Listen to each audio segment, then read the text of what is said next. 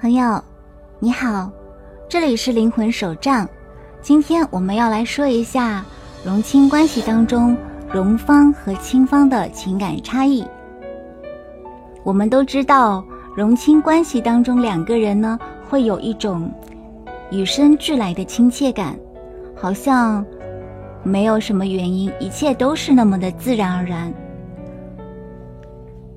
那么。这种自然而然就会有一些精神或者是灵魂上面的互通跟理解。那么，荣亲当中的荣方跟亲方，他们会有一些差异，具体是怎么样的呢？首先，我们来说荣方，荣方呢相对来说被动，但是呢，很多荣他的确是更乐意去。承担一个现实压力，或者说更有担当、更宽容、更有保护欲，而且呢，他会从本能上面去感受到这个亲方的一个天然可爱。那么荣亲关系呢，里面的荣，他会是亲一方的理想伴侣，所以说他们的身上总会有亲想要的样子，而且呢。很容易出现一见钟情的现象。那么我们再来说一下亲方，而亲方呢，他会是一个相对来说主动的一方，他会非常愿意去照顾荣方。这个亲哪怕本身是一个比较强势的人，可是他在荣的面前也会心甘情愿的去收敛这些光芒，而且会放大很多。别人没有发现的荣的一些优点。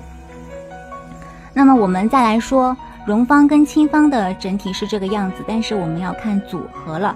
比如说是女荣男亲的状态下，那么举个例子就是女学霸和男学渣。就像我们曾经提到过那些年里面的沈佳宜，女荣呢去引导男青变得更好，督促他学习。甚至引导他找到自己的人生大方向。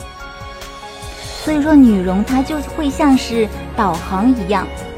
但是呢，那些年里面，我们看到女荣最后没有嫁给男青，这是因为她大概是嫁给了自己的男荣。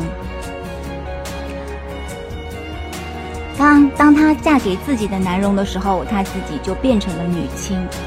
所以说。同一时期的荣亲呢，可能亲会适当的弱一点，但是怎么样去改变呢？就是在荣亲关系里面，最怕的就是亲他不成熟，他去作。所以说，就像那些年里面的这个例子就告诉我们了。我们再来看一下现实生活当中，比如说高晓松和西柚米，那西柚米她就是属于一个女人了。那高晓松他其实是一个以理性来为我们所知的，他其实已经见多了这个圈内圈外各种各色的美人了，但是他为什么愿意步入婚姻？可能女容我们说过未必是美到极致，但是她在男青的眼里，她就是美的。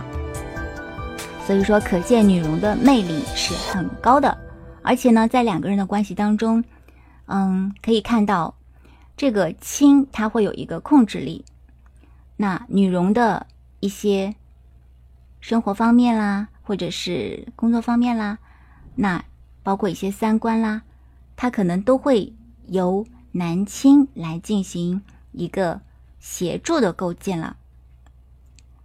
那我们再来说，比如说，如果是男荣女亲的状态。如果是男荣女亲的话呢，男荣的这个事业心他会相对来说强一些，然后责任感也会很强。比如说周杰伦跟昆凌，那我们从世俗来看，周杰伦的成就肯定是比昆凌大很多的，但是昆凌其实本身也有自己的事业。那还有袁咏仪跟张智霖，两个人的成就不分伯仲，所以说。在男荣女轻的这个组合下面呢，就是要相对增加一些理性跟原则。对于男容的问题，也不能美化或没有底线，也要适当及时的去端正他们的言行想法，养成客观看待问题的习惯。切记，不要找借口，一定要适当的活出自我，不要顺着容围着容转，这样子对方自然而然就会对你多一分敬重。而作为女亲呢，她相对来说会更注重家庭。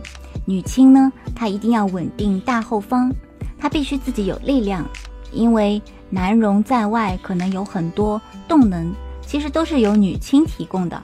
好的女亲男容呢，他们两个人其实一定要都足够强大，才能够撑起整个家，事业也不会弱，因为同时。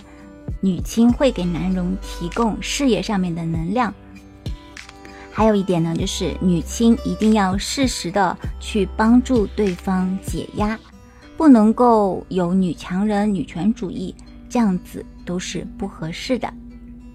好了，我们说了荣清双方的情感差异，我们下次会说荣清双方的情感阶段，我们下次再见吧。